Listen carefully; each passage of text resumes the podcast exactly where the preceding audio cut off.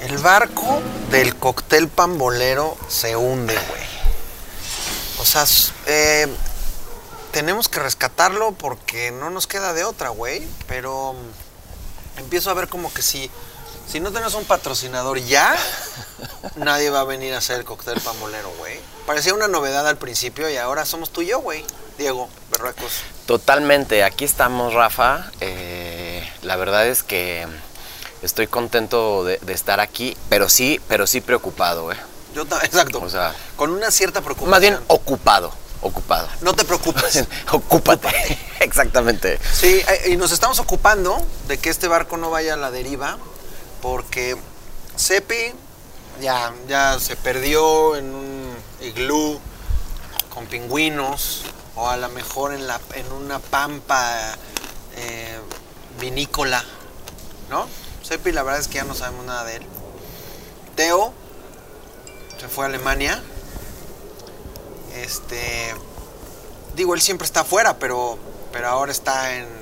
Ojalá, deberíamos pedirle que nos mande un reporte de, no sé, de- del próximo partido del Borussia Dortmund o del Schalke. Del Schalke, ¿cómo, cómo ha cambiado la perspectiva de los güeyes del Schalke a partir de que ya no usan Gazprom? Si sí tienen en su uniforme un nuevo uniforme ya sin el... Sin... No, le pusieron un parche, ¿viste? No lo vi. Sí, que dice Schalke, o sea, como... Órale. Sí, taparon el Gazprom. Digo, yo creo que, el, que el- la marca que, que hace los uniformes de Schalke, que no sé quién sea, Adidas o... Pues les hará uniformes nuevos muy pronto. Pero sí, como que se veía ahí como un parche que decía Schalke 04. Yo pensé que los parches eran solo aquí como en Jaguares de Chiapas o, o, o Morelia, Ah, pero... ¿Te acuerdas un, ¿Te acuerdas un partido, no me acuerdo, eh, un jugador que jugó con masking tape y se le despegaba? O sea, como que le cambiaron el número por alguna razón. O sea, como una madre demasiado mexicana. Sí, pasa. Como cuando Sage, ¿te acuerdas en el Mundial del 94 que, que se rompió una portería? Y Sí. como que Sage llegó y lo colgó como en una, de una eh, eh, cámara. Y como que, ah, no, pues ahí, ahí está. Exacto. No contaban con que los gringos tenían una portería de repuesto, güey. Claro. O era, o no, no era ese que había un panal de abejas. No, ese fue otro. Y eso fue una eliminatoria, ¿no? Ya sé, pero veo perfecto a Sage, veo perfecto a Sage diciendo como que no, no necesitas, sindicato de trabajadores no necesitan la escalera, o sea, Sage tiene la altura, sí puede Para poner la red. para colgar la red ahí como en un... Había como una, cama, una cámara, como un tripié ahí. Y el güey dijo, no, pues ya con eso podemos seguir jugando el Mundial.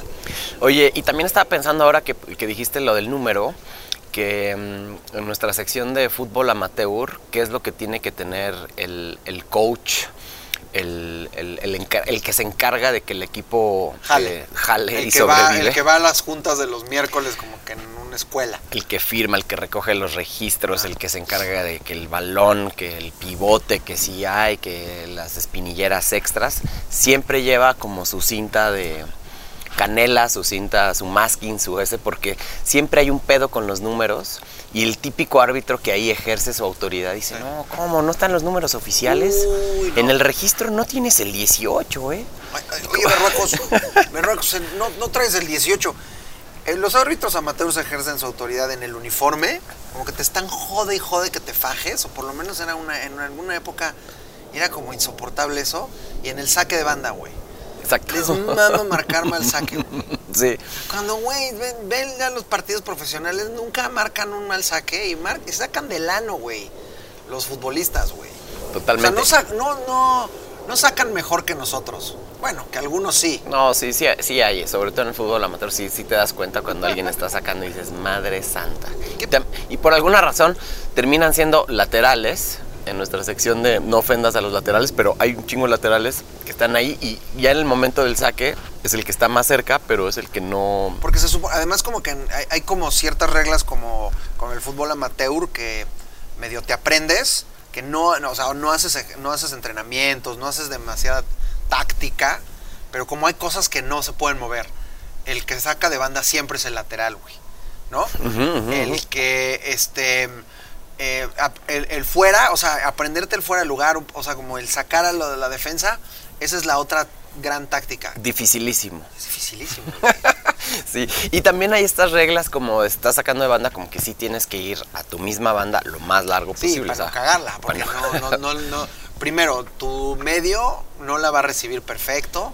Segundo, si la tiras al centro, igual y no la llegas y te, y te chingan en el centro. Entonces, no, güey, a la banda lo más lejos que puedas y tu medio o tu extremo llegará y verá qué hace, güey. Cruzar el campo, cruzar medio campo con, con saque de banda y llegar hasta la esquina eh, es un gran logro de los laterales. Está cagadísimo que es como que. n- O sea, eh, la, la estrategia es. Nos defendemos como podemos y, y se la, y las la ponemos arriba y ahí. O sea, qué cabrón es el fútbol amateur, güey. Habrá güeyes que sí en amateur hacen jugadas y como que. Táctica fija en saque de ¿Táctica banda. fija? Sí, la Volpe entrenaba un chingo de saque de banda. En la selección esa que jugaba un carro, Claro. había un chingo de táctica fija desde el saque de banda. Y también justo estaba pensando en eso y creo que hay algo medio precario de, del, del fútbol cuando ves el saque de banda en el área, ¿no? O sea, como que hay algo del juego ahí que es raro, como que parece, no sé, una especie de rugby ahí, como que la vamos a echar al área, alguien la va a peinar. Este, este, este recurso de como de sacadores que sacan casi casi centros de tiro de esquina desde, casi desde los- la los- banda. Hasta los güeyes que se dan como una, una pirueta, ¿no? Los que Como se dan pirueta. O sea, como que hay algo del fútbol que ahí que es raro, como que dices, hay algo muy bonito del fútbol en, en otros puntos. Y, el, Y en el saque de banda pegado al área, Pegado al área contraria. cuando faltan dos minutos para que se acabe el partido, es como que, neta, ¿crees que esa jugada sí va como a, a pegar? Como la vas a tirar ahí, no se están defendiendo. O sea, rarísima. Debe, debe haber pasado una en un millón. Pero. pero- Yo sé cuál sí pasó. ¿Cuándo? Argentina, México en la final. Ah, sí, Batistuta. Ese pinche saque de banda, güey. no. ¿Quién sale volando ahí? ¿Es, es Suárez? Hay una carga, ¿no? Como Ajá. que le hacen ahí. O, o es Ramírez Perales. Uno de esos dos, güey. Yo creo que no debe ser. Ramírez Perales, porque no veo al emperador fallando de esa manera, pero... No, pero, güey, pero Ramírez Perales les enseñó a jugar a todos, güey. Bueno, yo sé, nada más me imagino el cuerpo de Batistuta contra el de Suárez y contra Ramírez Sí, Perales sí, y pienso que voló Ramírez Perales, Puede no, ser. no Suárez, pero... No, Batistuta nos va, o sea, nos enseñó lo que es ser un güey que está, que juega en otras ligas, ¿no? O sea, como que les, les hicimos partido. Bueno, yo creo que esa final no les hicimos tanto partido. Estuvo bien, O sea, estuvo estábamos- bien, pero sí, pero sí había una cosa que ya no era lo mismo que toda esa Copa América, donde Sí. no mames, chingamos a Perú, este, creo que Ecuador, ¿no? Por ahí, creo que en semifinales fue Ecuador. Sí, Como, sí, sí, sí, pum, jugando bien, pero de pronto es Argentina Ahí sentimos que, Y- que no y- estábamos hechos para ganar. como- y, y ese delantero, güey. Sí, que es pues el mejor 9 de.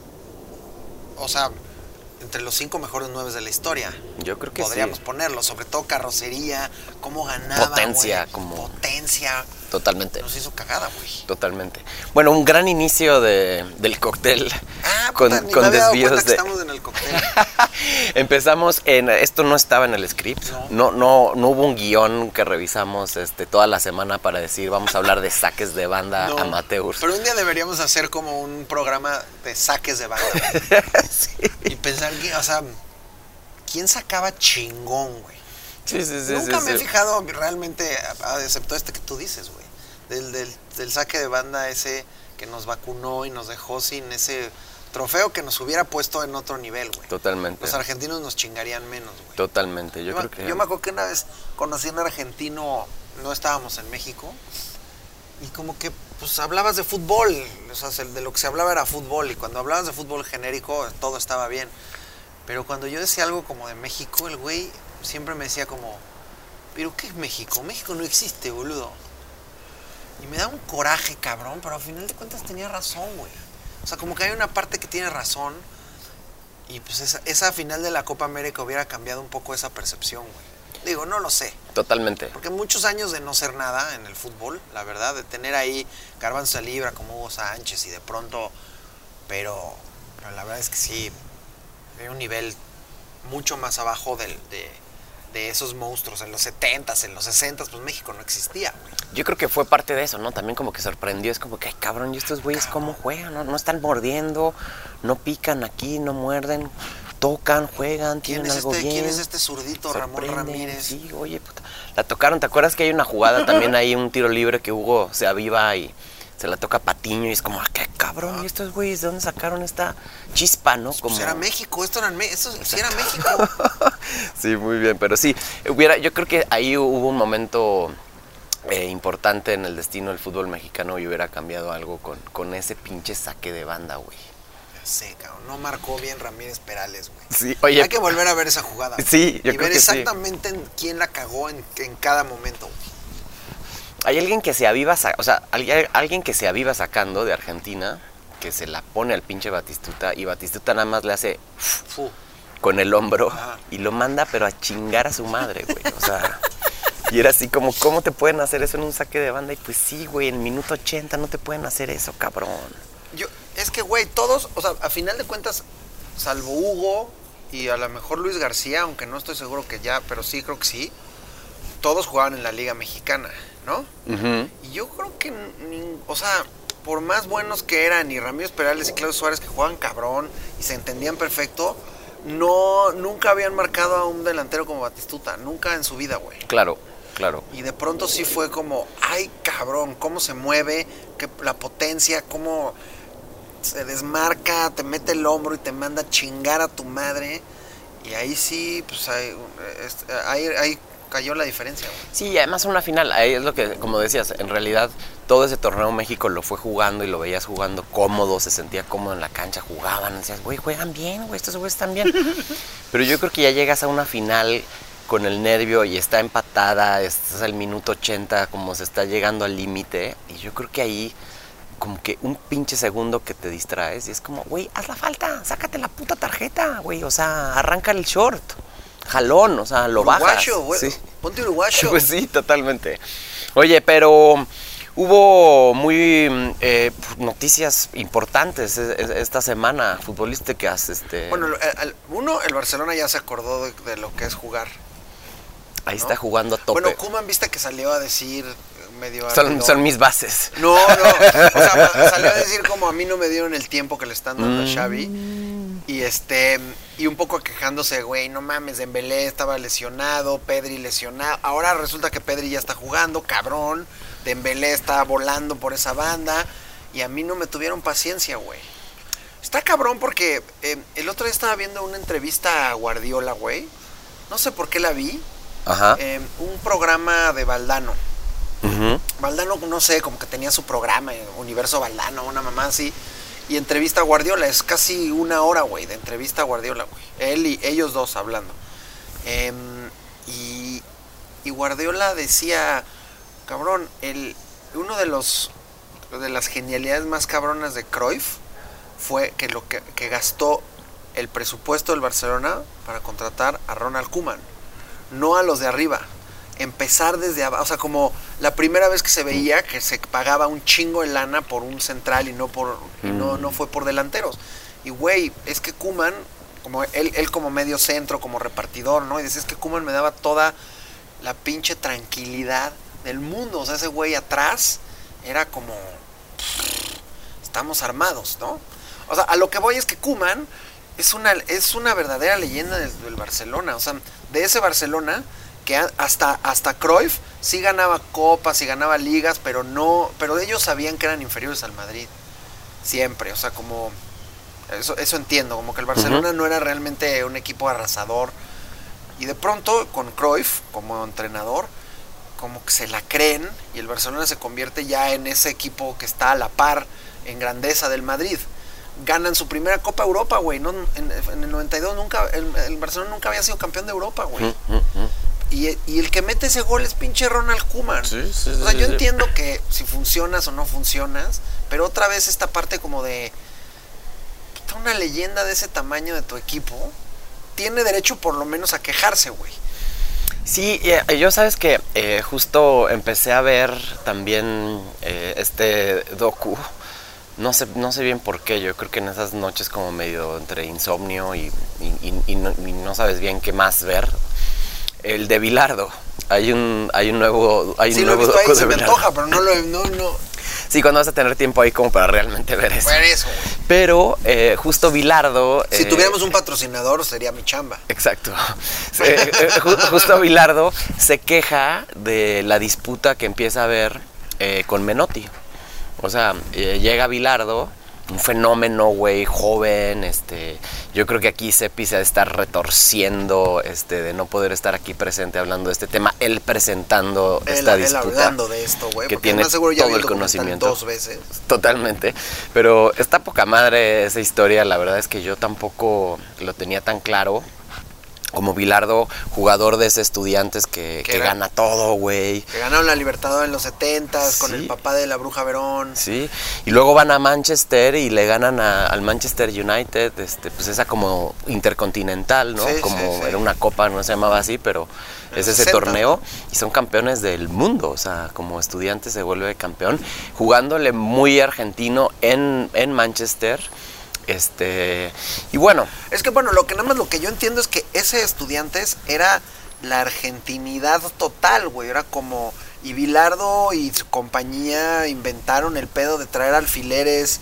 Sí. O sea, como, como la marrullería, como este, como el epítome de ese momento es Italia 90 dándole agüita loca a los brasileños, Bilardo, ¿no? Como, pero, pero ese pedo como de ganar a toda costa, como muy este porteño, argentino, de Sí, sí, sí, sí, sí. uruguayo también tal vez, ¿no? Es que- esos, esos estudiantes eran como, entiendo, el, el referente máximo de ese fútbol y Bilardo lo llevó después pues a sus equipos también como técnico, ¿no? totalmente. Y creo que lo podía hacer porque era doctor. Entonces, como si tenía licencia para tener un bisturí o un alfiler Ajá. o dar agua. Claro, claro, Agua loca. agüita y saber qué ponerle al agua, nada más para marear a los brasileños, pero no matar. Para no matarlos, como tenía licencia, sí podía ejercer ¿Has eso. visto esa entrevista a Maradona que, que revela esto el pendejo? No. O sea, como digo, Maradona, más allá de todo bien y todo mal, cuentan que hubo un momento de su vida como que era tan tan este tan grande en Argentina y tan no, no gobernable, él podía hacer lo que quisiera, era como el capo mayor del fútbol, que de pronto llegaba bien este pedo o en, o en madres a los programas en vivo de fútbol, como que los medio los tomaba como pirata, se sentaba y claro, todo el mundo feliz de que estuviera Diego ahí, pero pues como andaba en pedo y mamadas, de pronto hablaba de más, como que como ya muy construido en su propio personaje, de contar anécdotas y la y, yo me acuerdo perfecto esa vez cuando contó toda esta mamada, como de, no, estábamos ahí y el cani me dijo, no, no tomes de esa agua. Y en eso vio a Branco como, este, medio, como mareado, bonito, ja, ja, ja, como dándole bola al güey para que siguiera contando su anécdota. Todos los, todos estos güeyes como, ja, no mames, qué cagado. Y le dieron una agüita loca y después fue como, ya cuando alguien lo vio seriamente esa, esa, esa entrevista, es como... Hijos de su puta madre. Claro, claro, claro, claro. El güey no soportaba perder, pero a lo que a lo que iba es que justo Bilardo se queja de que Menotti empieza a hablar mal de cómo jugaba la Argentina que agarró Bilardo. Y entonces Bilardo se encabrona y dice, oye, güey, como que aquí hay una ética entre nosotros, técnicos, Sí, sí. que no podemos estar este, pues hablando mal de los siguientes procesos porque los tenemos que dejar trabajar, ¿sabes? O sea, como que yo no me metí en tu segundo año si estabas perdiendo un amistoso con Perú, ¿sabes? O sea, como a lo que Menotti, obviamente esto en la prensa argentina se hace enorme, ¿no? Se hace como un super show este, tremendo. Y Menotti dice, güey, yo voy a hablar eh, lo que quiera de mi selección, porque si mi selección juega mal, así sea este Bilardo o quien esté enfrente, eh, lo tengo que decir, ¿no? Claro. O sea, como que yo no tengo amigos, en fútbol yo no tengo amigos, o sea, cuando es la selección cómo está jugando, yo, voy, a decirlo. Voy a partir madres. Exacto, pero al final esto, esto con Kuman es como, güey, tienes que dar un pinche espacio y no puedes salir. Es como No, súper la golpe, súper, este, o sea, te- te- Piojo. es como, es como la regla de los presidentes, te vas, o sea, te vas y Calderón, ya no puedes tuitear, güey, o sea, quiten el tweet, se acabó. Eso Sácate. sería una buena propuesta. güey. Quitarle el tweet a Calderón y al piojo, güey. Exacto. O sea, el piojo sigue comentando el América, güey. Sí, sí, sí, sí, sí, sí, sí. Es como, güey, date un espacio, date un tiempo. Güey, y nada más como, nada más iba a cerrar como ese paréntesis en decir que Y al final, no es que yo sea bilardista y no menotista, lo que sea, porque además ni siquiera soy argentino y lo tengo tan encarnado. Pero, pero, pero el campeonato de, de Menotti tiene mucho más mancha que el, que el campeonato de Bilardo. Final. Claro, claro, claro, O claro. sea, el campeonato de Menotti sí tiene una manchota ahí de favoritismos localistas, em, todo el pedo de la, de la dictadura, Sí, eh, sí, sí, ahí en- a- al lado el centro de, de tortura y matanzas al lado de la- del, del estadio. Y el, y el campeonato de, de Bilardo es puta, es de- tal vez las, de los campeonatos más recordados de la historia, es Argentina del 86. Totalmente. Claro, tiene que ver con Maradona, ¿no? Evidentemente, pero, pero, pero uno está más manchado que el otro, güey. Totalmente.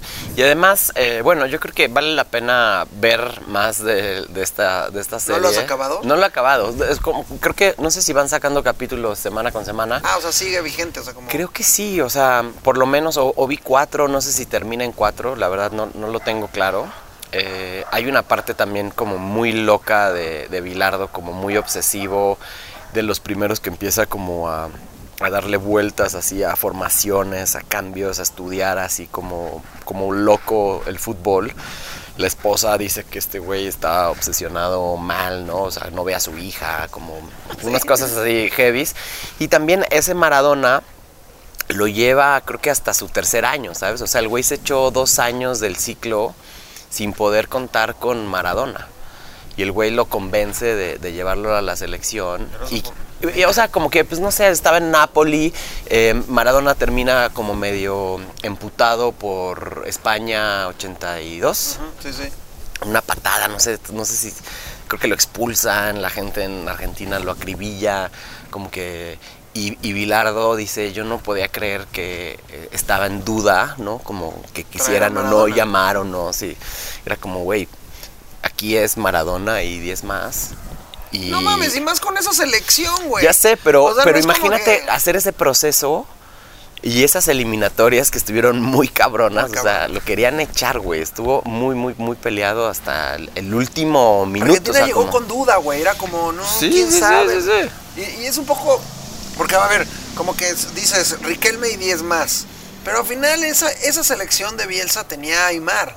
¿Sabes? O sea, como que sí, Sí. obviamente es Riquelme y 10 más, pero tenía a Aymar. O sea, era sustituible. ¿Cómo alguien puede pensar que en, el- en- en los 80s ¿quién, quién, quién estaba por para, o sea, eran bastante buenos jugadores, porque jugadores con oficio, jugadores argentinos, jugaban en Europa algunos, otros, no sé, o sea, bien, pero no mames.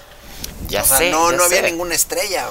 O sea, sufrieron años y empieza la eliminatoria, sufren, llega Maradona y con todo y Maradona siguen sufriendo, ¿sabes? O sea, como que entran a Colombia y es un pinche estadio que te cagas, o sea, dicen, güey, Colombia o en sea, los 80s, güey.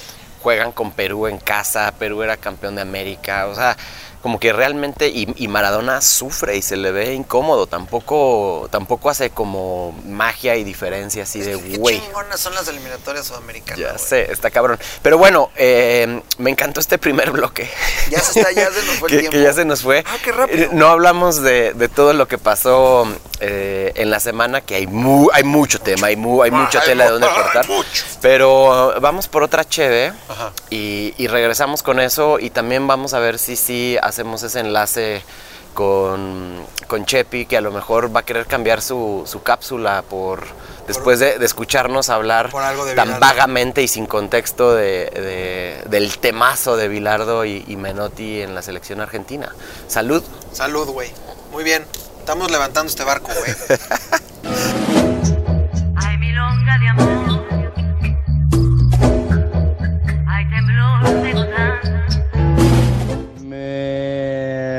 Buenos Aires, querido.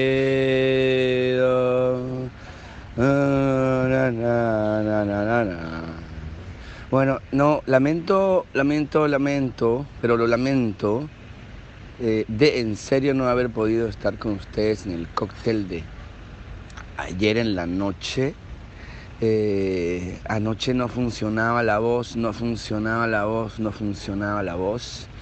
Y hasta último momento tuve como ganas de ingresar es- y decir, aquí estoy desde el cono sur, viste, de esta tierra olvidada. al sur de los recuerdos. Bueno, no, no pude y bueno, hoy, hoy por suerte amanecí con un intenso dolor de garganta. eh, pero por lo menos puedo mandar estas cápsulas que estoy muy deseoso de mandar porque, porque mm, me acabo de escuchar su programa y me parece que es una verdadera joya. No sé cómo puede ser que no tengan todavía auspiciantes si tienen el mejor podcast de fútbol del mundo, ¿no? Bueno, eh, eso, dicho eso, eh, Buenos Aires está radiante, 35 grados de calor por lo menos y 250 mil millones de porcentaje de humedad. Acá dicen que lo que importa no es el calor, sino la sensación térmica. Y también cuando se ponen dramáticos dicen, ¿sabes qué pasa, nene? Que lo que mata es la humedad. Y bueno, sí, me adelanto a mis cápsulas. Me adelanto a mis cápsulas. Tenía dos cápsulas planeadas para el programa de hoy, pero escuché que estaban hablando ahí de Bilardo. Primero, primero eh, decir que tengo muchísimas ganas de ver la serie de Bilardo, muchísimas. Eh, y segundo, eh, contar, nada, cuento brevemente una experiencia. Yo siempre, es una experiencia personal. Yo siempre fui como del universo del menotismo, porque uno nace, ¿no? Uno no, uno no se hace, uno nace de eso estarán de acuerdo. Y, y yo nací menotista porque me tocó un universo menotista, porque sí. Y siempre fui menotístico y antibilardístico, y en Argentina esos son enfrentamientos muy poderosos porque casi que son derecha e izquierda, ¿no? Entonces, después cuando aparece Bielsa por ahí, por los principios de los 2000, en mi vida pues, la dicotomía se termina, ¿no? Pero pero me pasó que cuando grabé la película, el documental Buscando a Panseri, que es un documental sobre un periodista deportivo argentino hipercrítico, eh, si me muero al aire me, me- me van a disculpar, por favor. Me van a saber disculpar. Bueno, y, mm, y resulta que Panseri era muy crítico de Menotti, como que lo, eh, de Bilardo, perdón. Panseri lo, lo defenestraba públicamente y tenía diálogos con él directamente mucho en la radio, porque Menotti, eh, Panseri estaba muy en contra del Estudiantes de La Plata, hiperviolento, mañoso y resultadista de Bilardo, y lo tenía como, junto con otros dos entrenadores, lo tenía como lo peor que hay en el mundo. Y a Menotti lo tenía como, eh, como uno de los buenos entrenadores que generaban buen fútbol. Y entonces yo para mi película intenté contactarlos a los dos. Y resulta que a Menotti eh, lo intenté buscar muchas veces, nadie me lo contactaba hasta que alguien me dijo dónde eh, desayunaba, eh, dónde desayunaba Menotti, en qué café, en el café San Moritz de la calle Marcelo T. de Alvear, esquina Paraná o Talcahuano, no sé, en el centro de Buenos Aires. Entonces yo, dicen que era muy asiduo ese lugar y entonces yo, eh, con el poco presupuesto que tenía para hacer la película, me iba a, a las 12 del mediodía todos los días a esa cafetería a esperar que llegara Menotti. Y mm, carísimo todo, pero bueno, había que sentarse ahí y me sentaba ahí a chambear y esperar. Y miraba por la ventana, por las ventanitas, viste, de mi Buenos Aires que tiene ese qué sé yo, viste. Bueno, y pasaron tres días, no llegó, fin de semana, volví el lunes y a la una y cuarto veo que viene Menotti el flaco caminando con sus setenta y tantos a cuestas, pero con una, una percha, con un cancherismo, con un porte, con un andar. Y me emocioné mucho, sentó en una mesa lejana a la mía, me acerqué, le conté el proyecto, lo quería entrevistar, me dijo que sí, que ningún problema, que lo llamara por teléfono. Le digo, no, pasa que te llevo llamando por teléfono dos meses y no me estarías contestando nunca. Ah, bueno, no, llámame por teléfono. Bueno, la cosa es que lo llamé y, viste, no me respondió nunca y la cápsula se alarga, viste, pero bueno, vale la pena, viste. Y, y al mes volví de nuevo ese café, a los tres días vuelve Menotti y me dice, no, pero llamame, llamame. Le digo, no, pero si no me vas a contestar. Y me dijo, no, vos llamame. Bueno, la cosa es que, que nunca pude entrevistar a Menotti, me pareció eh, muy mala persona, muy mal, muy mal trato. eh, eh, tiendo a creer que él estaba esperando que le ofreciéramos dinero. Eso es to- todo indica que va hacia allá. Así que Menotti terminó de, de- de- dejé de ser menotista por completo y me empezó a molestar mucho su existencia y después uno empieza a atar cabos y claro, Mundial 78, Menotti como el vocero del llamado a la Unión Nacional, todas cosas raras. Sin embargo, estuve llamando a Bilardo para entrevistarlo y él me dijo, no, mira, Panseri a mí me hacía mierda y yo no lo voy a hacer mierda a él porque él ya se murió y no está para, aquí para responderme. Así que estaría encantado en tu película, pero la verdad es que no voy a participar porque él no se puede defender. Menos mal que yo tenía puesto el micrófono en el teléfono y pude meter ese testimonio en la película. Pero finalmente la conclusión es que me terminé dando cuenta de que Menotti va, de, va por la vida del Adalid de la izquierda y, y- su actuar personal no expresa exactamente eso. Y Bilardo, que va como el malo de la peli, terminó siendo un poco un tipo más sensato. Así que bueno, eso para abrevar al tema Ben Menotti y, y Bilardo. Y ahora, y ahora en un ratito vuelvo, ¿eh? en un ratito vuelvo.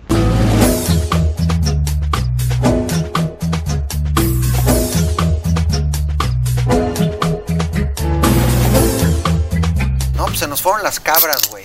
Sí, ya sé, qué locura. Sí, yo pensé que iba a estar muy complicado esto. La verdad, yo creo que no puedo. El cóctel podríamos ser tú y yo, güey. Ya sé, güey, hay que independizarnos. Mira, ya güey. sabemos grabar, Nos falta editar. editar. Esto, eh, Yo le estaba, estaba pensando, ¿por qué no le pedimos a Naro que nos mande la canción del intro? O sea, debe ser como un pinche... sí, pero no lo digas al aire, güey. ¡Ah!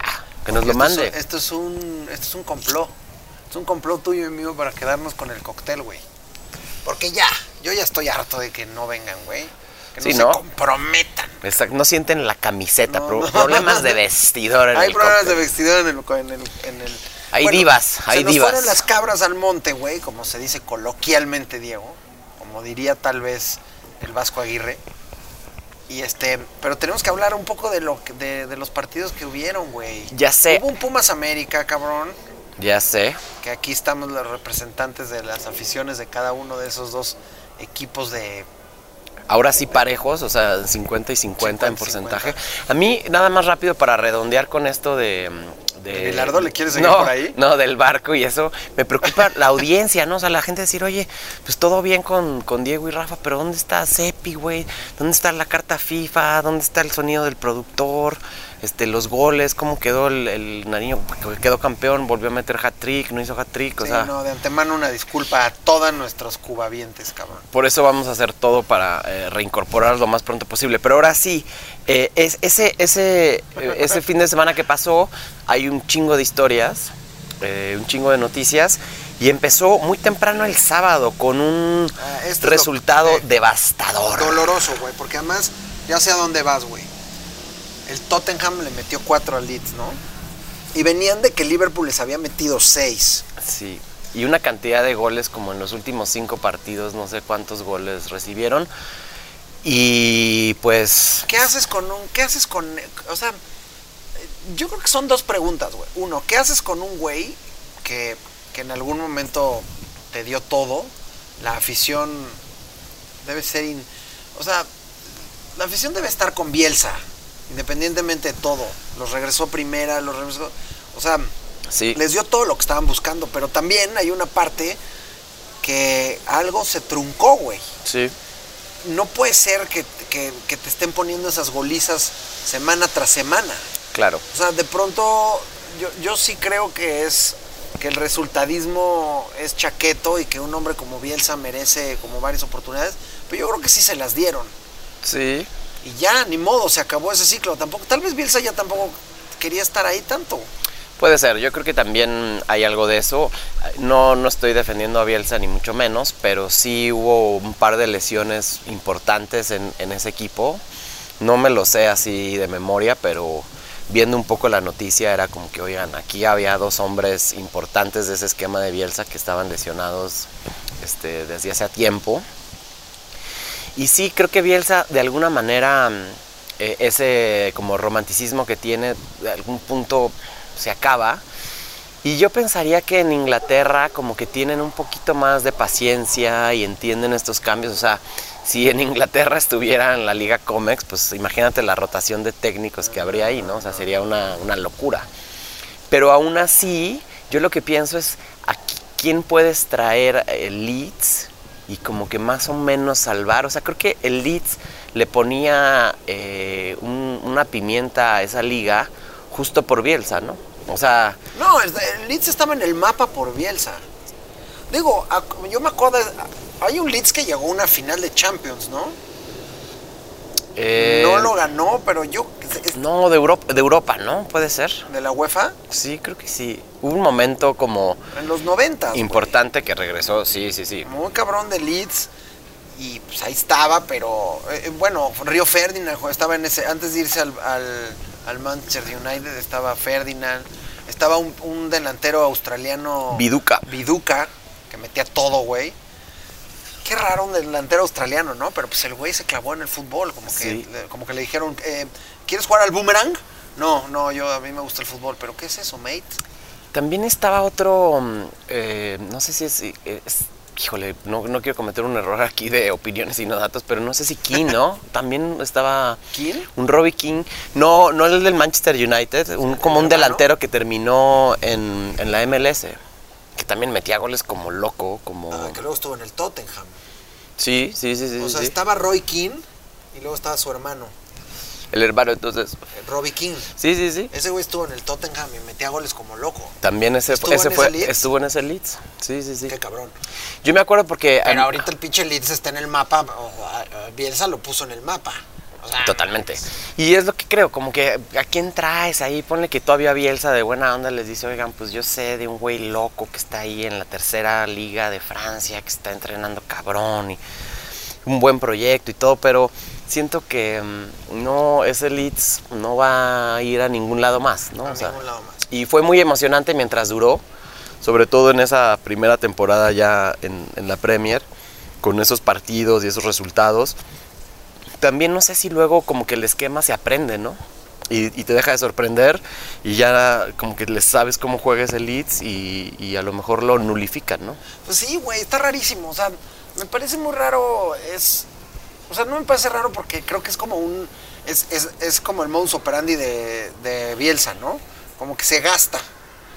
En todos los equipos se, se gasta un poco. Llega, eh, es una revolución, se vuelve loco, eh, agarra a los chavitos y les explica cómo eh, su situación es completamente inverosímil y ser un niño rico de 20 años es una es un absoluto sueño y entonces como que llega y les da seguramente estos discursos como muy humanos y la chingada y de pronto está 15 horas al día estudiando partidos de esos güeyes y cambia a güeyes de posición y es loco, ¿no? Pero sí, como que se, se gastan. Eso no le quita lo que hizo con el Leeds, güey. Eso no quita que llevó al Atlético de Bilbao, al Atlético de Bilbao a, a una, a, a- una final de UEFA. Eso no le quita lo, lo que hizo con Chile, sobre todo. Esa Argentina, que desgraciadamente no ganó nada, pero esa Argentina de los dos- 2002. Y a lo mejor, pues ya Bielsa está en un proceso de, de retiro. ¿Tú pensarías? No, no, yo creo que... ¿Qué pensará Seppi, güey? Yo creo que sí, digo, Sepi seguro eh, lo, lo debe tener más claro, más estudiado. Eh, definitivamente nos puede decir él con su ronca voz qué está pensando. A ver, Y vamos hasta el cono sur con nuestro enviado especial. o nuestro bielcista especial. Queridos, queridos, queridos, queridos, queridos. Esto- Estoy, bueno, me está mejorando la voz, de a poco. Eh, eh, estoy muy de acuerdo en todo lo que están diciendo de Bielsa. La verdad, me jode bastante no haber estado justo en este, en este episodio. Eh, yo creo que hay que, sobre el tema Bielsa hay que aclarar un par de puntos.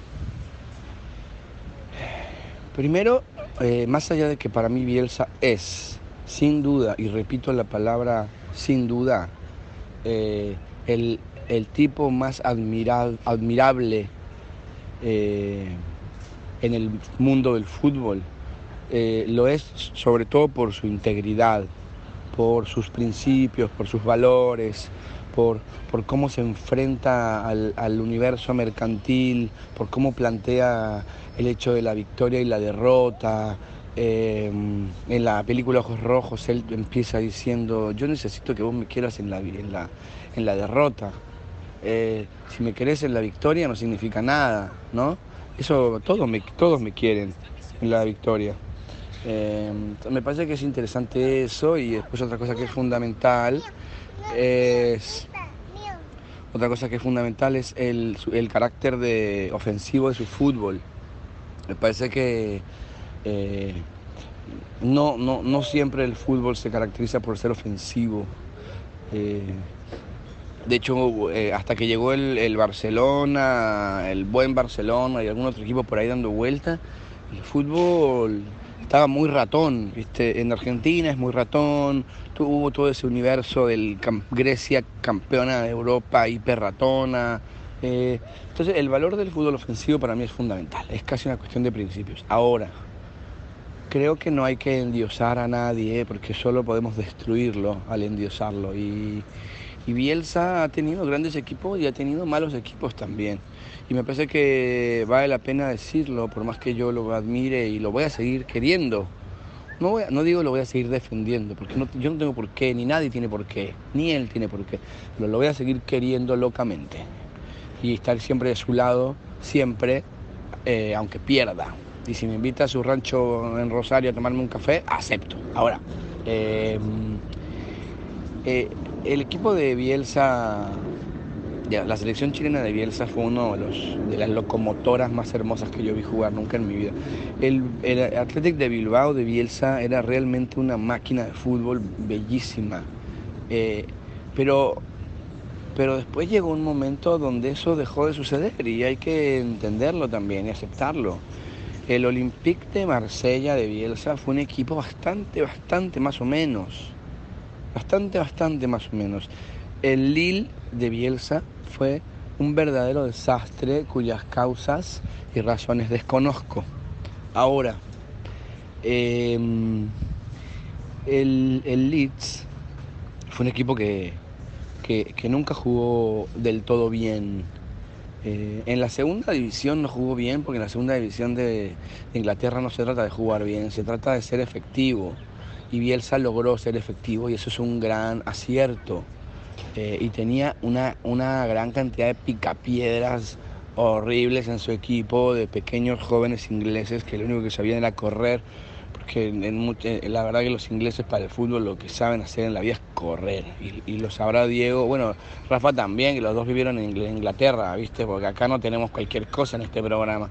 Acá nuestros integrantes, si no vivieron en Inglaterra, no pueden formar parte del cóctel pambolero pero todos gritan a la olla. No sé cómo se dice a la olla en inglés, pero todos los ingleses cuando juegan a la pelota en Inglaterra corren todos al área y gritan centro, centro, centro y se tira el centro a la olla y después les sale, les sale todo mal y todos dicen unlucky, unlucky, unlucky, unlucky. Eh, entonces, el fútbol inglés es bueno porque hay extranjeros, digamos, no por, no por ser ingleses y punto.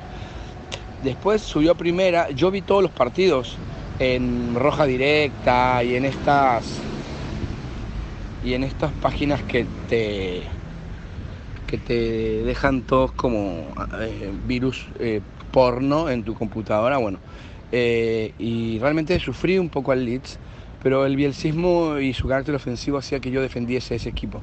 Fue una gran alegría cuando lo subió a primera división, pero después en primera, en la Premier, ese equipo nunca fue bueno, siempre fue malo dio grandes sorpresas, le, ganó a los grandes por una cuestión de valentía, de coraje, que es admirable, pero, eh, pero la verdad que es un equipo, y ahora entro en la parte más futbolística, que es la que yo le cuestiono a Bielsa y se la cuestiono desde el primer día que entró a la Premier, y es, es un equipo que solo juega al primer toque y hacia arriba.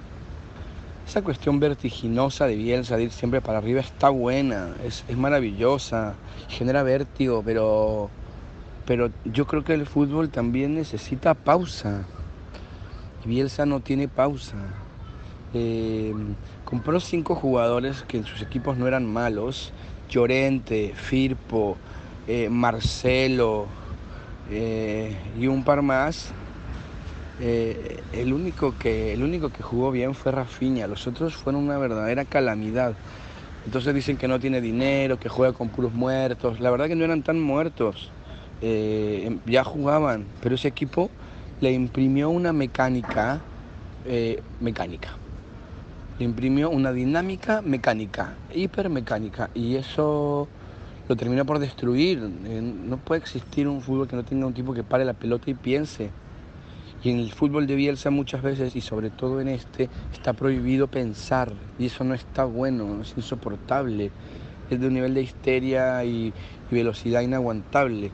Por eso Chile, el Chile de Bielsa y sobre, y sobre todo el Chile de San Paoli, que fue una versión mejorada del de Bielsa, extraña tanto a Valdivia. Porque era en el medio de la velocidad, velocidad, velocidad, pressing en mitad de cancha, eh, velocidad, velocidad, estaba el mago que daba la pausa y daba el pase. Y antes de él había estado el Mati Fernández, cuando fue bueno, que era lo mismo, pausa y pase. Eh, y la mitad de los goles de Chile fueron por desborde por la izquierda o la derecha, centro atrás, gol. Y la otra fue por, por- porque el 10 paraba la pelota y daba el pase entre líneas, el pase filtrado. Y en el equipo del Leeds no había nada de eso. Entonces, está bien, está bien, tiene que irse. Estuvo un año y medio jugando mal, tiene que irse, no pasa nada, ya volverá, ya volverá el, el querido loco. No sé si volverá mejor o peor, pero volverá. Eh, así que nada, eso. Este, bueno, qué bueno que estoy pudiendo hablar, qué contento. Tenía miedo de no poder hacer estas cápsulas. Cariños.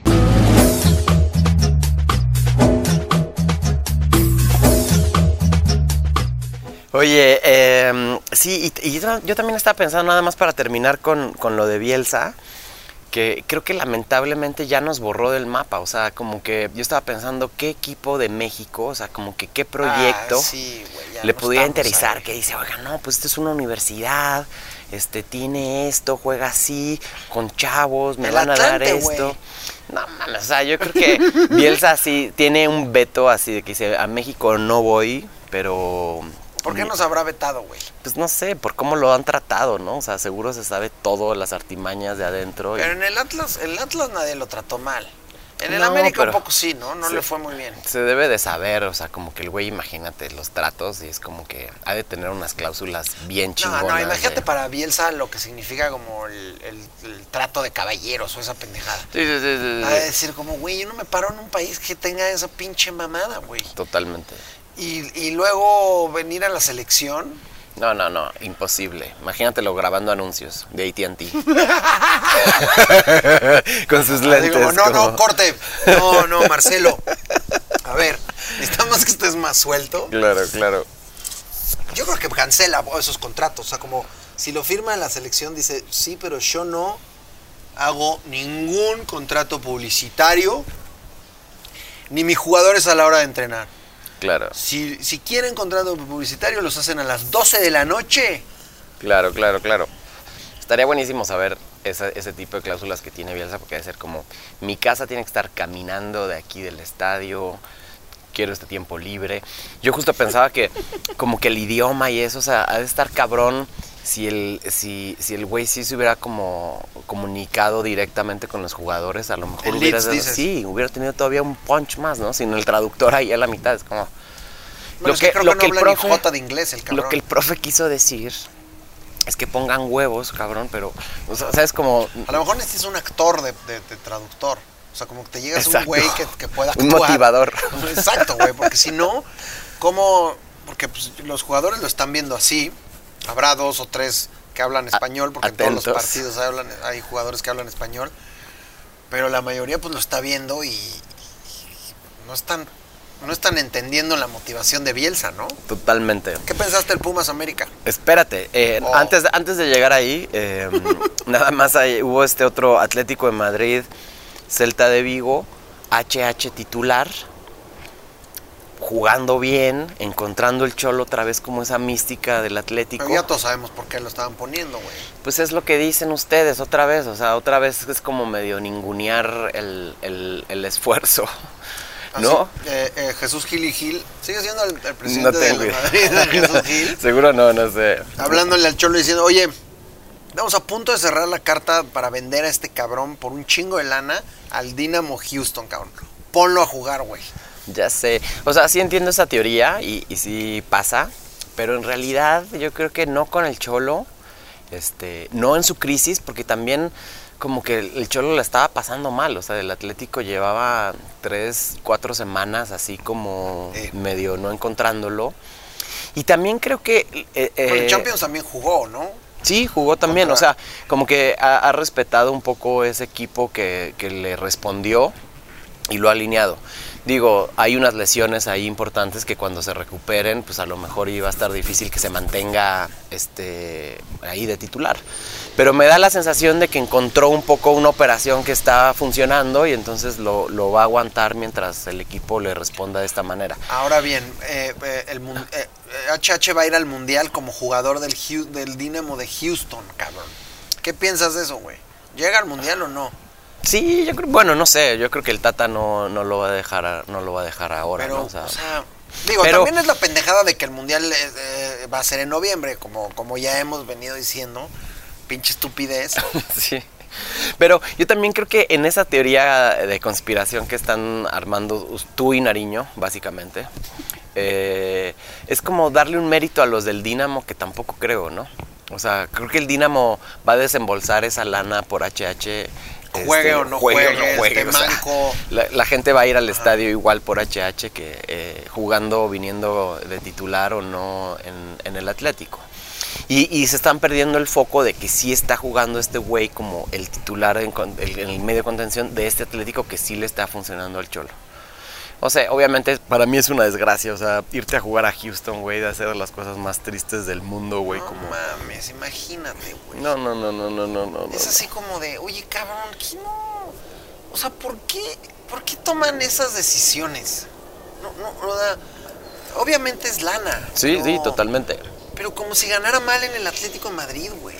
¿O qué? ¿O está viendo que, que, que su momento en el Atlético se está acabando?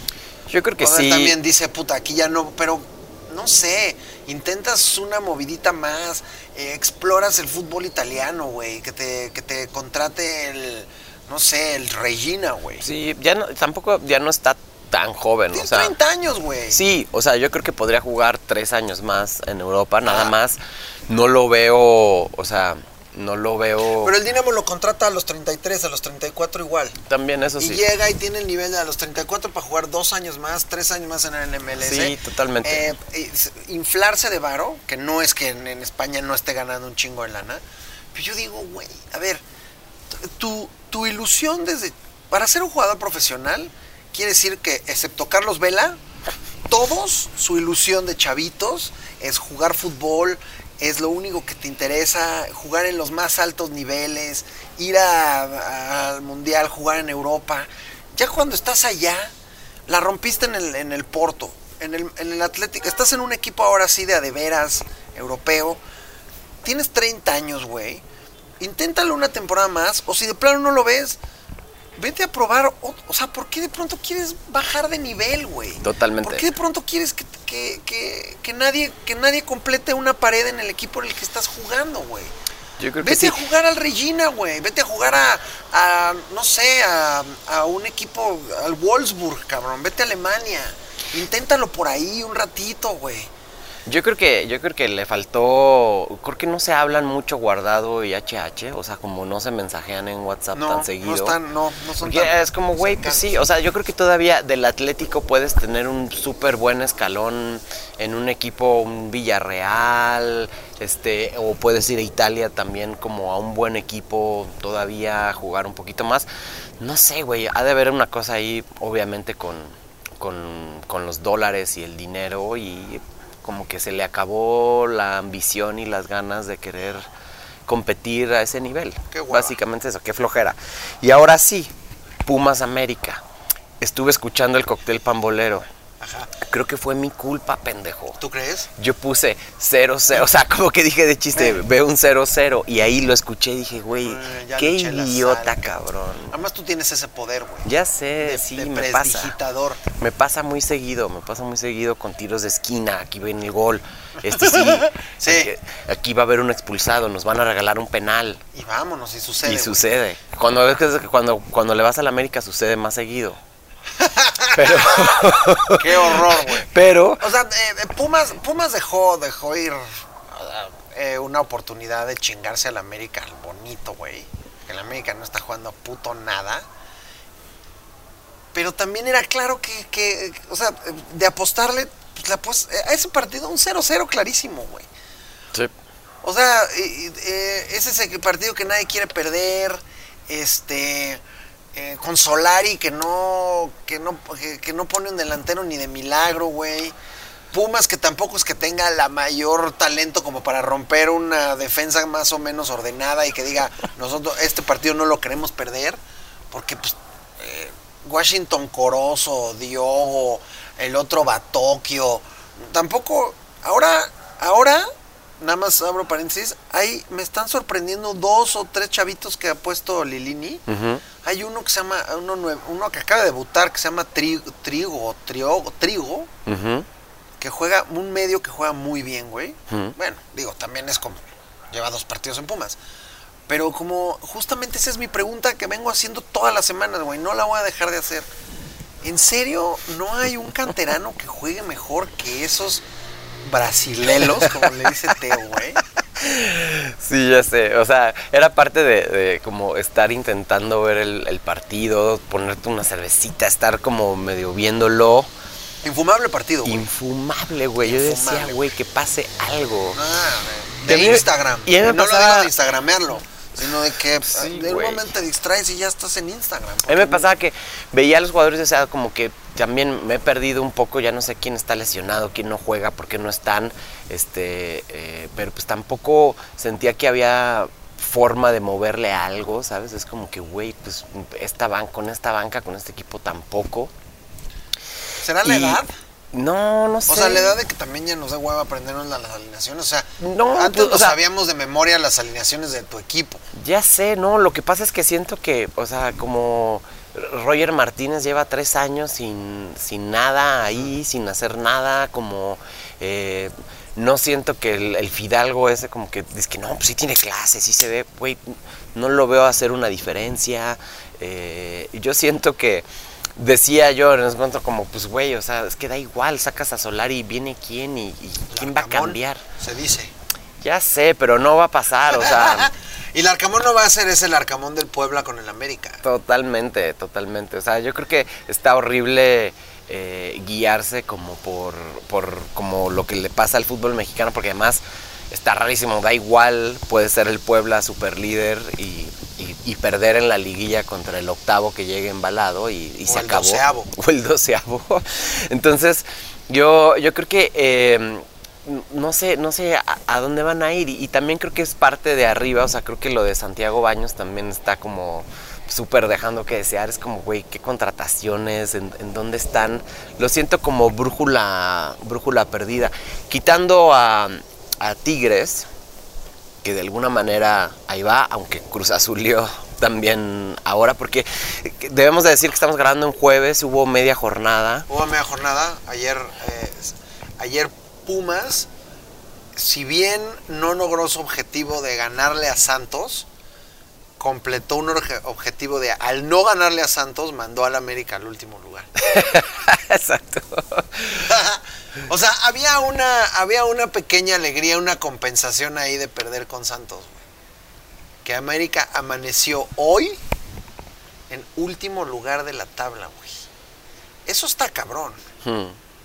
Y estaba oyendo no sé a quién, creo que, ah, pues creo que en el partido de Pumas lo decía, creo que no sé si Quiquín o Paco Villa o el perro Bermúdez, que si se dan una especie de resultados, podría pasar algo que nunca ha pasado en la historia.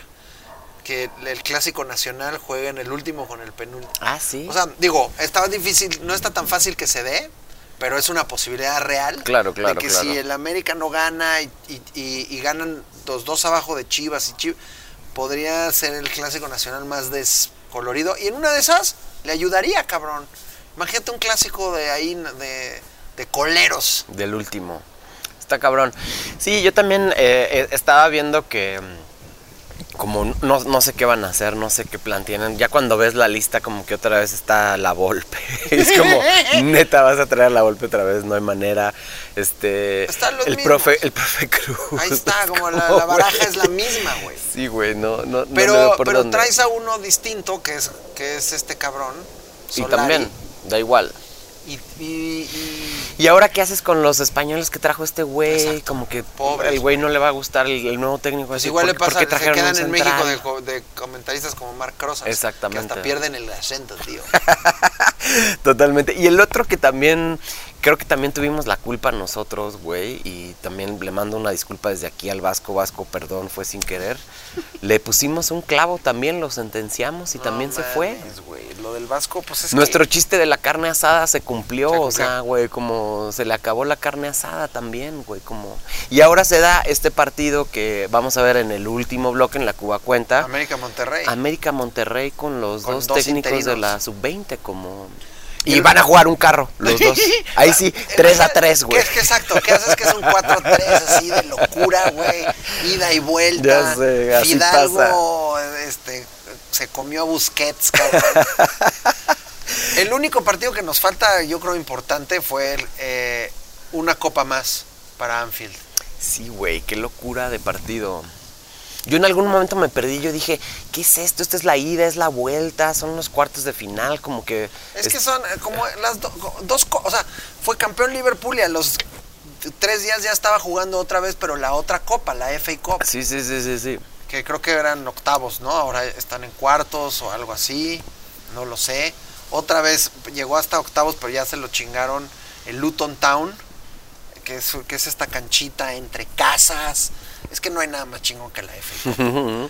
pero, pero, pero en la Copa de la Liga, eh, eh, Liverpool en penales, penales perfectamente bien tirados. O sea, Impresionante, impresionante la que lee de los penales. Y ahí sí, el- la carta FIFA de la, de la semana anterior me hubiera encantado verla, güey. Totalmente, Imagínate- estaba a punto de darse. Estaba o sea, a punto de darse, güey. Klopp contra, ¿cómo se llama el entrenador de Chelsea? Eh, híjole, no, lo vi, lo, lo leí eso porque también es otro tema el del Chelsea que vamos a ver, pero Última final de Abramovich como dueño. yo creo que ¿Quién va a comprar al Chelsea, güey? ahora, ahora vamos a hablar de eso. Yo nada más quería decir que grabas esos penales y en, y en cada cita de la selección mexicana, como que, oigan, ya acabamos, oigan, ¿qué? Eh, Bueno. los delanteros van a practicar este tiro, tiro de, de- de- de- de primera impresión. En primera intención. De primera intención. De volea. Este, los porteros para comemos para allá. Y luego los veo en el, en el cuarto, para, en el cuarto de video. Y en cada pinche puta concentración de la selección mexicana Les pones les pones penales. todos esos penales, así, hasta que se cansen, güey. ¿Qué Como- tal lo tiró Van Dyke, güey? Sí. O sea, el portero da- dándole ese y dijo, ahí te va ahí, cabrón. ¡Pum! Durísimo. Está muy buenos penales. Quedé como otra vez sorprendido de ese nivel. Poco a poco me fui metiendo en el partido, que al principio decía como, eh, ¿qué es? ¿Qué fue? es ida y vuelta? No sé qué, va, a haber regreso, ¿no? Entendí, ahí se acababa penales.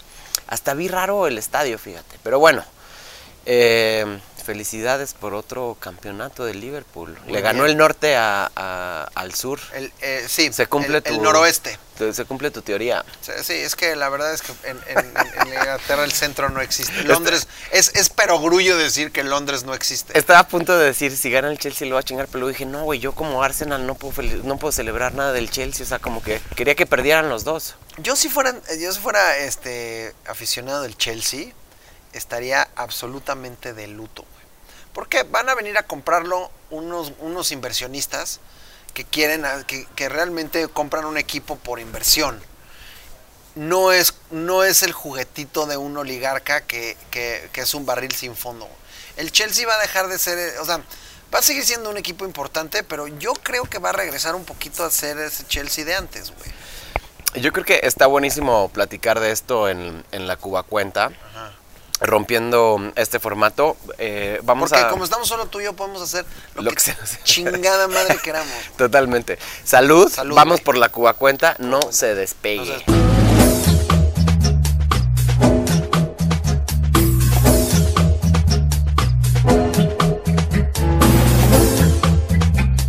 La Cuba cuenta. Sí, no sé cómo le hicimos, pero le hicimos No con sé, todo y Cuba cuenta. Estamos rescatando este barco.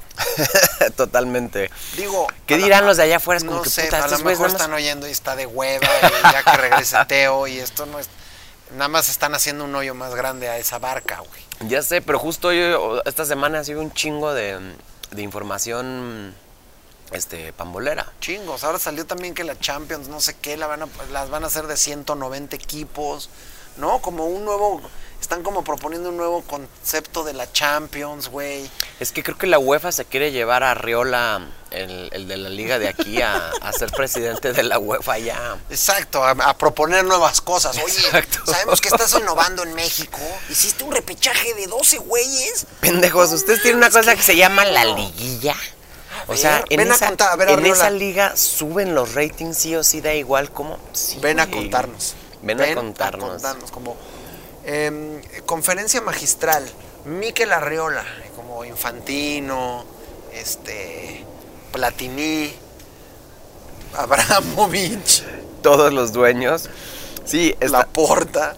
O sea, en- entiendo que es, como siempre, ampliar eh, el número de, de los equipos para que haya más competidores. Entonces, no sé, como de 32 que son actualmente pasan a 36. Que eso ha de implicar, pues no sé, que se metan el tercero y cuarto de otras ligas como no tan importantes Sí, o que como- eso- esos repechajes que empiezan con meses de antelación. Pero ya habían, o sea, ya habían inventado como, eh, ya inventaron esta tercera copa, ¿no? La Confederations Cup, o cómo se llama. Eh, Madres. Sí, o sea, está la UEFA y ahora hay una más, de más abajo, que también es europea. Sí, güey. Eh, como para que puedan jugar, no sé, como el campeón de Chipre, ¿no? Es en el que está la Roma, por ejemplo. No, Oye, pues, no sabía que, no sabía que Pedro, Pedrito estaba en la Lazio, güey. ¿Viste, el ¿Ah, sí? ¿viste No. el, el, el- el Napoli-Lazio? no lo vi. Afortunadamente terminó ganando la Napoli. Pero Pedrito, el del Barcelona, que según yo estaba en la Roma, ahora está en la Lazio, güey. Órale, Y festejó con la tribuna, eh, porque metió un golazo, güey. órale. Hablando, hablando un poco de, de la Roma, pero por ejemplo, en esa tercera liga está la Roma, Ya, ya, Ahorita ya, ya, jugando. ya, ya, ya. ¿sabes? No, pues ya me perdí. o sí, sea, yo también, ya no entiendo nada, güey. Pero lo más raro de, de este, mm, de esta cosa de la UEFA es que cambiaría el formato para que hubiera mm, eh, grupos, como una especie de liga. Y entonces, eh, Liga con liguilla. liga con liguilla. O sea, una liga mexicana, la Champions, eh, la Champions MX. Pero no solo eso, sino que la- los lugares que no pasan directo, como que hay una especie de repechaje, güey. Que ya es lo más México, o sea, como los primeros cuatro pues no se van directos.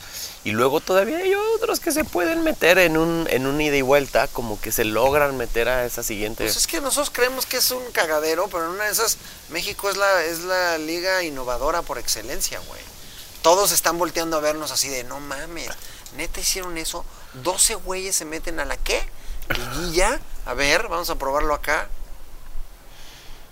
Está cabrón, porque los equipos que terminan en el noveno al 24 lugar compiten en un ida y vuelta para meterse. Entonces, el 24 nosotros nos quejamos aquí que el 12. Sí, no, no, sé qué. el 24 puede ser campeón. Exacto, está cabrón. Y seguro, bueno, seguro, seguro va a pasar.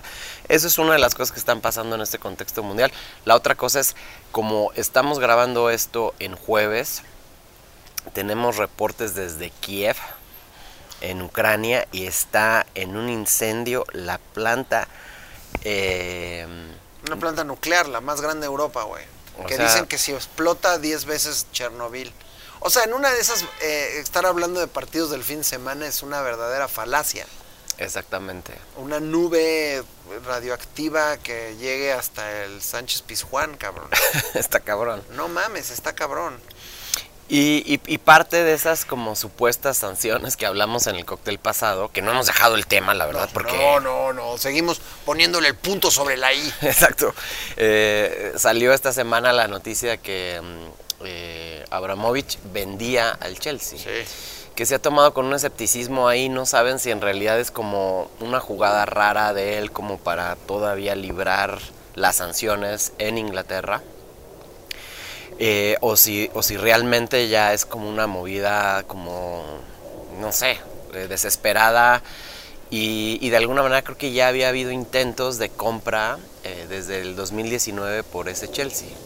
¿Qué es lo que estaba pensando? Pero justo con este cabrón, o sea, esta última Champions, ¿no? O sea, sí le da algo a este Chelsea que lo puso en, en otro No, nivel pues, completamente. eh, eh, di- digamos que Abramovich inventó esto que ahora está sucediendo en todos lados. O sea, bueno, no, no, lo inventó Azcárraga. Exacto. Cuando compró al América por allá por los que, 60 Sí. Pero después de, después de Azcárraga, güey, el siguiente güey que lo hizo fue Abramovich, güey. Y como que sí eh, cambió esta onda de, primero, el, el dueño estrella, ¿no? ¿Cuándo sabías quién era el dueño de un equipo? Claro. Digo, en esa época además muchos equipos eran clubes, ¿no? No tenían dueño. Y pro- de pronto fue sucediendo que los fueron comprando, pero, pero muchas veces los compran como fondos de inversión. Sí, sí, eh, sí, sí, y de sí, pronto sí, aquí es un güey, además creo que tenía treinta y tantos años cuando compra el Chelsea, un oligarca ruso de, de multimillonario de energéticos, de gas y de petróleo, la verdad. ¡Pum! Pone una lana para el Chelsea. No solo compra el Chelsea, güey, que además era un equipo que. mm, Sí, eh, era un equipo importante en Londres, pero primero, como todos sabemos, Londres del fútbol no existe. Sí, sí. Y segundo, bueno, eh, lo convierte en uno de los equipos más competitivos de Europa. Sí. Ganó dos Champions. Eh, l- eh, se trae a Mourinho. De pronto como ese, ese, ese primero, esas primeras compras como de Verón. Luego el- la, siguiente, la siguiente generación que es la gran ganadora del Chelsea, que- la que todos nos acordamos de Lampard, Drogba, Sí. de Terry. Se, se jala al, al, al- al lateral del super del Arsenal. ¿Cómo se llama? Cole. Ashley Cole, sí. Mames, y de pronto es como, ah, este es un concepto nuevo, es un barril sin fondo de dinero que puede construir a, a- a su juguetito, porque a final de cuentas los miles de millones de dólares que tiene Abramovich en su cuenta, pues este, este era más bien un juguete, que después se replica en el, en el City, en el Paris Saint Germain, en Sí, sí, sí. un poco en el Málaga que valió madre, ¿no? En el Málaga en algún momento creo que hubo ahí como un... Y, y ahora pues parece que el Newcastle va a ser como la locura total en ese sentido, como llevarlo a Totalmente. siguiente... Pero entonces ahora el Chelsea, la verdad, quién sabe, con un fondo de inversión, tal vez, que lo vuelva a comprar un fondo de inversión gringo, no sé, eh, pues van a volver al sistema de, pues sí, sí le vamos a meter lana, pero el equipo nos tiene que redituar en ganancias también. Y el equipo tiene que pagarse a sí mismo. No, no hay un dueño barril sin fondo que diga, traigamos Sí. estrellas y sigamos comprando estrellas. Sí, ah, ju- justo como que ahora eh, eh, esta parte de Abramovich como que es muy raro porque en algún punto también decía que él ponía a la venta el equipo también con un discurso que también no sé quién le pueda creer, pero como que viendo por lo mejor del club, por los jugadores, por la afición, por los patrocinadores, por todo, o sea, como que él se desafanaba medio del peo, que yo creo que, imagínate después de todo lo que hiciste, como dejarlo soltar ahí así de fácil, como suena, se me hace muy raro, ¿no? O Pues sea, tiene evidentemente que ver con el pedo de la guerra, ¿no? no, totalmente, pero como que hay una cosa ahí que justo los ingleses están poniendo en duda, como que dice parte de las, eh, de, de las ganancias de la venta se van a ir a donaciones con, con, no sé, con los damnificados de la guerra, y justo dicen damnificados de Ucrania o de Rusia, son las familias de los soldados rusos o, o son los ucranianos, lo vas a dividir entre los dos, se lo vas a dar solo a Rusia, no se ha pronunciado en específico contra Rusia, O sea, como que lo ha cuidado muy bien. Él dice que no tiene esos vínculos con Putin que todo el mundo dice que, que tiene, que Tiene. seguramente tiene. O sea, no hay manera de hacer esa lana en Rusia si no tiene esos vínculos. O sea, no hay forma. Y, y se pone un poco como en este papel como de mártir héroe, de decir yo lo dejo, ¿no? Y, y justo decían como si, si regresaba él al estadio después de esto, como si lo aplaudían o no lo aplaudían, o sea, la afición cómo lo toma a él, ¿no? Los fans del Chelsea, cómo ven a, a este dueño, ¿no? Con toda esta crítica que puede tener, porque seguro hay un ala a lo mejor dura, radical del Chelsea, que no, no le, no le gustó el movimiento, pero de alguna manera también dice, güey, están felices, los pues puso sí, en un güey". mapa completamente distinto. totalmente. Aunque Y- un poco, un poco le puede llegar a pasar lo que, lo que esta teoría de Dani, oblicuo, que tiene toda la razón sobre el Arsenal, Sí, como esta parte de es que no al Arsenal igual el Chelsea de tradición no es, o sea, son equipos de media tabla para arriba con mucha prosapia y lo que tú quieras, pero no eran los equipos in- ingleses acostumbrados a ganarlo todo. Entonces, cuando regresan a su realidad, el, el- el aficionado del Arsenal está como muy sacado de onda. De, güey, ¿por qué el Arsenal ya no lo gana todo? Claro, Y claro, en realidad, claro. el momento eh, extraordinario fue cuando Sí. lo ganaban todo.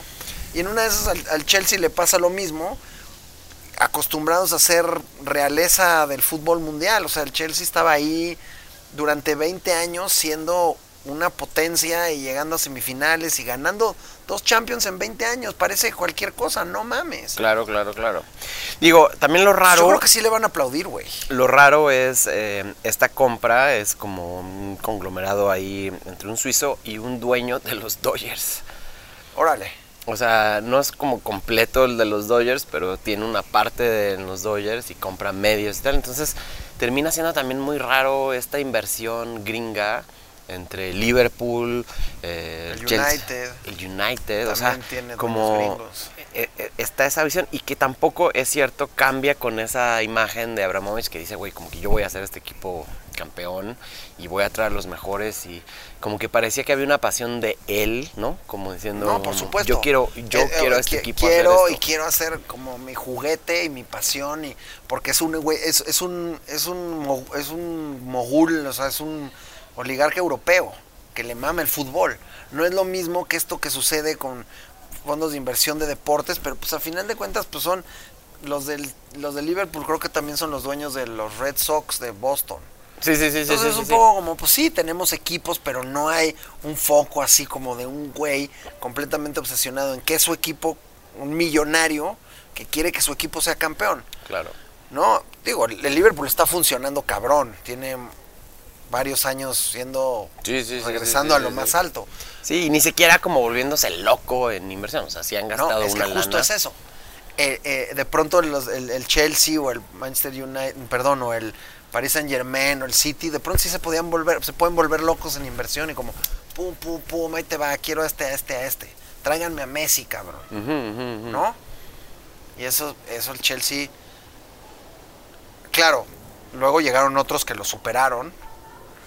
Pero el Chelsea como que fue el primer club que fue Sí. que, que se hizo grande a billetazos. Totalmente. ¿No? Y esta última, o esta última etapa de hace tres años con el, el técnico, este joven alemán, como que también parece que switcharon ahí un poco el sistema. Dijeron, güey, no son jugadores top estrellas, son jugadores jóvenes de 19, 20 años que están, que van a ser un futuro, que y te van a dar de años. Europa. Porque además reconstruyó las, las fuerzas básicas. El Chelsea Sí. tiene unas fuerzas básicas cabronas. Sí, Al principio eran compradores y, y le dieron muchísimo punch. O sea, tradicionalmente el equipo de fuerzas básicas de Londres es el West Ham. Ujú. Es como el equipo que, como un poco como el Atlas, digamos, Ujú. ¿no? No, el pinche Chelsea ya tiene un nivel de fuerzas básicas, tiene chamacos debutando y debutando y debutando. Y eso también está chido, o sea, a- al final, en un principio como que nos cagaba este nuevo rico Chelsea hace 25 años o 20 años. Y ahora ya parece que es como uno más de estos equipos grandes. Y entonces ahora el que te caga es el, es el Paris Saint Germain. O el Newcastle. El Newcastle que ahora se va a volver este. Y que van a inflar todos los precios y la chingada. Pero tenemos que hablar de los partidos Ya que sé, güey. No em, hay, hay buenas cosas, ¿eh? Hay buenas cosas. Sí, hablábamos solo por el morbo del, del Monterrey América, solo por el morbo. Yo tengo una apuesta con mis este, eh, familiares eh, regios rayados que me deben no sé cuántas caguamas, o sea... Sí, como que es una apuesta a caguamas, pero en realidad como que me siguen, tienen un déficit de caguamas y ya no sé si en este No, ya es un aplica asado, güey. y, y- y no lo haría. Pero el domingo, el domingo hay una, una un, un buen menú. El domingo está buenísimo, güey. Eh, empieza con el, el clásico de Manchester, Ese está cabrón. porque además como está la liga y como están los partidos, está ni mandado a hacer, o sea, 10, 10 y media de la mañana está perfecto como para, como para empezar eh, ese, ese menú dominguero. Además, todo va también, lo que le va a poner un poco más de carnita es que el sábado, dependiendo de lo que haga el Liverpool con el West Ham, que recibe al West Ham en, el, en, en Anfield, la lógica diría que Liverpool tendría que ganar, pero si gana el Liverpool, pondría presión en ese partido, más presión, güey. Claro, Y además al Manchester United ayudando a su, a su más grande y peor enemigo. claro. O sea, si el United gana, estaría poniendo ya en juego total a su, a su archirrival total. Claro, no digo que el City no sea su otro gran archirrival. Claro, claro. No, eh, creo que. Y, y el West Ham tampoco creo que sea así como tan fácil, ¿no? No, no, no, O sea, no, esos no. son de los partidos que están, que están duros. De esos que, te, que, que, mm, que son piedra en el zapato, güey. Totalmente. Después de ese está el Napoli-Milán. Ese está cabrón, güey. Que con, que con este amor que le hemos agarrado a la, a la liga italiana. Es que aquí, la liga italiana es, güey, la liga italiana es un, es una cosa yo creo demasiado especial, güey. Yo no digo necesariamente que haya un nivel como el de la Cham, como el de la Premier, o que haya de pronto este juego bonito que hay en España, ¿no? Juego por abajo, güey, como. Pero, pero sí sientes un espíritu en la liga italiana, como de la forma como viven los italianos el fútbol, como medio arrabalero, así como de, como de, de, de- de barrio bajero, ¿no? Y la pinche pasión que le ponen, pero además la Serie A está en el alambre, güey. Y, y- y están el Inter, el Napoli y el, y, y el Milán ahí hasta arriba y la Juve abajito, güey. Y, un Napoli-Milán además... Literal sí o tienen- sí te va a recordar siempre a los ochentas, güey. 57 puntos. Sí. En la, en, en la cima, Napoli-Milán. Y Y el Inter abajito, pero con un partido menos, güey. el Inter abajito con un partido menos, o sea, se podía poner ahí. Y también, este, ya llegó nuestro organillero de Nápoles. Ajá, ya llegó. Perfecto. Eh, estará la duda de si ya. ¡Marco! ¡Marco! No, la pizza no, no, no, no, no, no, No, no, no. no, Henry, ora, no riesco fanciasi all'alto c'è. Maradona. Este, también está la duda de si ya está el Chucky o no, no, ya debería Ya está estar, entrenando, güey. Ah, ok. Ya vi que ya está entrenando. Y puso un tweet el Napoli como el Chucky regresó más fuerte o algo así, güey. Con, con- como su cuenta en español. Yo creo que el Chucky tiene que regresar un partido antes de que lo vuelva a llamar el Tata Sí, aquí para jugar no la eliminatoria. Uno lleve con ritmo y luego no se vuelva a lesionar acá, güey. Porque ya no lo van a prestar, güey. ¿Y viste el Tecatito, ju- el partido Ah, sí, que dio con también. El, con el Betis? Sí. Digo, estamos hablando de partidos. Sí, sí, sí. pero vi además la narración española, la original, ¿la oíste? Sí, sí, sí, también. No mames, güey. parecía que era Maradona, güey. ¿Qué jugadón hizo? O sea, que la pica y luego pone el pase de primera.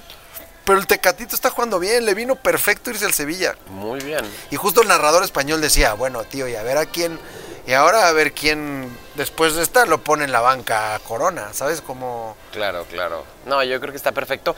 Y además, sí está ahí más como, más arriba en el extremo, ¿no? O sea, como que se ve que lo petí y dijo, oye, está bien que, que quieran ser lateral y eso, pero no mames, Ah, o sea, tú ahí, vas ponlo para- arriba, como la Perla Reyes, güey. Sí, sí, sí, adelante. El otro partido hablando de España que está ese domingo es el Betis Atlético de Madrid. No sé si Guardado va a ser titular, no, lo- no lo ha sido últimamente. Un guardado El- HH. un guardado HH. Y Laines ni a la banca, ¿verdad? A Lainez ni a la banca, no sé, no sé qué le pasa, pero no está pasando. Vamos a ver si HH se consolida o ya que lo vendieron, Ya, pasa a la banca. Va a la banca y otra vez de Paul. Ya sé. Y la, y la otra cosa que se viene de locura, porque además este cóctel abarca esa siguiente semana, le da ese servicio a usted. A usted. eh, es la, La- los, la- los partidos los de vuelta, de la Champions. Sí. La primera tanda. Que me parece que pues, está el París-Madrid. Bueno, el martes. Bueno, tu- el martes el Inter-Liverpool. Inter-Liverpool. Y, el, y está el del Bayern, ¿no? Contra el Salzburgo. Que qué pedo, güey. Qué sorpresa, güey. Totalmente. Quedaron 1-1, pero ahora, ahora Además, van a Múnich. Salzburgo y Múnich están muy, muy, muy, muy pegaditos. O sea, son dos ciudades muy cercanas. Que claramente tienen totalmente otro tamaño futbolero, ¿no? Mm. O sea, el Múnich es una tradición de fútbol total, de triunfos y tal vez uno de los equipos más grandes de Europa. Y el otro, ¿quién chingado sabía de estos, güey? Salzburgo. Y ahora están ahí y además le hicieron partido y están 1-1. Sí. Y no está mal. Lo que pasa es que, bueno, el, el Liverpool fue a ganar en San Siro 2-0. Ese es el otro partido. Y luego el miércoles tenemos el, el del Madrid-Paris Saint-Germain. Que está bueno, aunque yo creo que ahí... Está bueno, o sea, hay un morbo enorme por verlo y. Y también, o sea, el partido está perfecto, ¿no? O sea, como para que pase todo lo que tenga que pasar. ¿Quién prefieres que gane? Del París-Madrid. Puta, es que está muy difícil, güey. Me cagan los dos. güey. Ya sé, está horrible, pero, Pero sí prefiero que, que gane el París, güey, y ya en la siguiente se lo chinguen.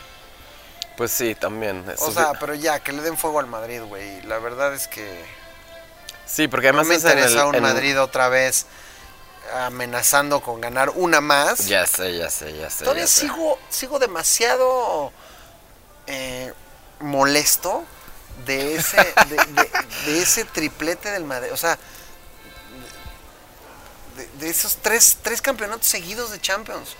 Cuatro en cinco años, güey. Sí, ya sé. ¿Por qué, güey? Sí Ahorita que estás hablando del Chelsea con 2 en 20. Sí, no, bueno, pues el Madrid es como, es justamente, es una competición que, que le encanta, güey. Ya sé, ya sé. No, sí, estoy de acuerdo. Y Yo, yo nada más estaría cabrón que sí fueran los partidos que, que prometen, ¿no? Como que de repente... Ya sé, güey.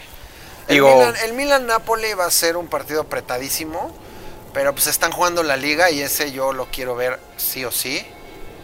El Milan-Napoli lo voy a ver. Bueno, y el derby de Manchester también está poca madre. ¿Dónde? Es, es en Etihad, ¿verdad? en, el del City. Eh, sí. Sí, sí, sí, sí, sí, sí, sí, sí. Como que a Guardiola no se le acaba el gas, ¿no, güey? Ya sé, güey. Qué locura. No, o sea, es una, es un, son una, una semana completa de, de, resultados. Y mm, esta semana íbamos a proponer un trago, pero Sepi nos pidió especialmente que quería hacer su contribución del trago desde Buenos Aires, a lo cual yo creo que es es el peor país para. es un balazo en el trago. pie, o sea, como que. ¿qué nos va a decir? Como que aquí están tomando mucho vermouth, vermouth en grifo, ¿o qué? Como, Ah, aquí aquí, no. no. hay grifo, o sea, como, ¿qué hacemos? ¿Dónde vamos a ir por nuestro vermouth en grifo tomando, aquí? Estamos tomando limonada. Ya Espero sé. que nos sorprenda, güey. ¿Qué? ¿Nos despedimos aquí? ¿Mandamos a la. Vamos a ver cómo se despide Sepi con, con ese trago. eh, y pues mucha suerte con eso. Y pues. y Si no, ya saben, la caguama siempre, siempre, Siempre es una salida. siempre es una salida mucha, que ayuda. mucha suerte con lo que Sepi proponga, porque, porque eh, tenemos muchas dudas. Pero le vamos a dar el beneficio de la duda, valga la redundancia. Si no, siempre está la caguama. O cualquiera de los otros tragos que aquí hemos, hemos recomendado, échele una revisitadita al archivo del Sí. cóctel pambolero. Y reactiven la economía, salgan el martes, vayan a esos partidos, o sea, como que no, es que es martes, ¿no? La cantina. Vayan, vayan, vayan a ver ese partido, vale la pena, Lo que pasa es que, ¿sabes qué está pasando, güey? Que eso sí es real. Eh, ya no todos han como entendido cuál es la app que tienen que comprar. O sea, antes era como muy fácil. Tenías tu sistema de cable, las cantinas hablo. Tenías un sistema de cable y si tenían ESPN y Fox, pues ahí pasaban la Champions. Ahora resulta que el dueño de la cantina de la Santa María de la Ribera tiene que contratar eh, HBO Max y, ¿sabes? Ya se complicó, entonces no todas las no todas las cantinas están poniendo la Champions, güey. Ya Lo cual es una desgracia. Es ¿Sabes? un- es Debería un de haber vendedores como los de Oxycon, como los de las farmacias y las medicinas, ajá. pero de Champions, De Champions. en cantinas. Claro. Es un servicio de... Oye, vengo y les vengo a explicar Star cómo y yo se lo Plus. pongo. y Van a tener todas sus Eh, teles, no los vamos a conectar, solo vas a pagar por el fútbol, no quieres ver las películas, o sea, esto nada más va a funcionar así. Estaría muy bien, güey, un servicio a la comunidad de esa manera, pero sí estoy de acuerdo. Salgamos, reactivemos la economía, vamos a comernos una rica botana, nos metemos unas tres cubitas o la cosa que vaya a recomendar Sepi, que no sabemos qué es, es un misterio. Y, y- y eso para ver la Champions. Y el fin de semana, juegazos. Y a lo mejor hasta Yo podemos... estoy con el Napoli, estoy, estoy con el United, que me duele mucho decirlo, Pues sí, para que te ayude. y claramente con el Betis. Oye, y... Y con el Monterrey. Y podríamos pedirle a la gente que nos recomiende su cantina favorita para el miércoles, grabar desde ahí el cóctel. Un cóctel comunal. O sea, si ya vamos a estar tú y yo solos, Claro, como que caiga más banda ahí. O sea, podemos invitar a todos nuestros amigos que nos escuchan y, y- y quieren ver ese partido. arroba cóctel pambolero, Twitter y Instagram. Ahí nos vemos el miércoles. Hacemos el programa, tenemos la opinión de todos, hacemos un cómo, cómo está viviendo la gente, El, el opinión pulso, de las audiencias, el, pulso. el pulso de la cantina. Exactamente. Salud, Rafa. No sé cómo güey. le hicimos, pero le hicimos. Sorpréndenos. No se duerman. No sé cómo lo hicimos, pero lo hicimos. Salud. Bueno, bueno, bueno, bueno, bueno, más quisiera yo que sorprenderlo, ¿viste? Más. Eu no voy a poder sorprender a vos en lo absoluto. Eh, en Argentina las cosas son como han sido. 20 años no es nada. ¿eh? Cinco crisis de canales no es nada. Un presidente que se fue en helicóptero no es nada. Este, acá se toma cerveza, se toma vino y se toma fernet. Punto, pelota. Eh, al, al, al los vermut, que el vermut es una especie de vino mezclado con azúcar y hierbas. Le tenemos el martini, le tenemos el chinar, que es un vermú de alcachofa, o alcaucil, como le decimos acá. Le tenemos el punte mes, que es un, es- entiendo que es francés. Le tenemos, y me muero. Eh, no sé si, no sé si el Fernet incluso puede ser un vermú. No, no es un vermú, porque no tiene vino. Bueno, la cosa es que acá se sigue tomando lo que se ha tomado siempre. La única novedad en Buenos Aires es que hay muchas eh, bermuterías nuevas, que son casas únicamente de vermú artesanal. Eh, yo como estoy un poco fuera de forma, he intentado disminuir la cantidad de, de de hectolitro del- del- de chela, pero me he tomado unos ricos vinos. He tenido, he tenido la alegría de ir a un restaurante y pedir el vino de la casa y que el vino de la casa sea bueno, bueno, barato, bonito, abundante, las cuatro veces. Eh, y, y el Fernet lo máximo, es lo máximo y lo seguiré haciendo. Así que bueno, lamento no haberlo sorprendido. eh, ah, eh, quedo eternamente agradecido con, con, con ustedes dos. Perro, por favor. Con ustedes dos por haber mantenido a flote este barco. ¿eh? Estaremos en deuda para con ustedes eternamente y hagan el favor de no apropiarse el programa, que no es para tanto, que simplemente no estamos pudiendo estar. Y, eso, lo dicho, a reactivar la economía. Abrazos.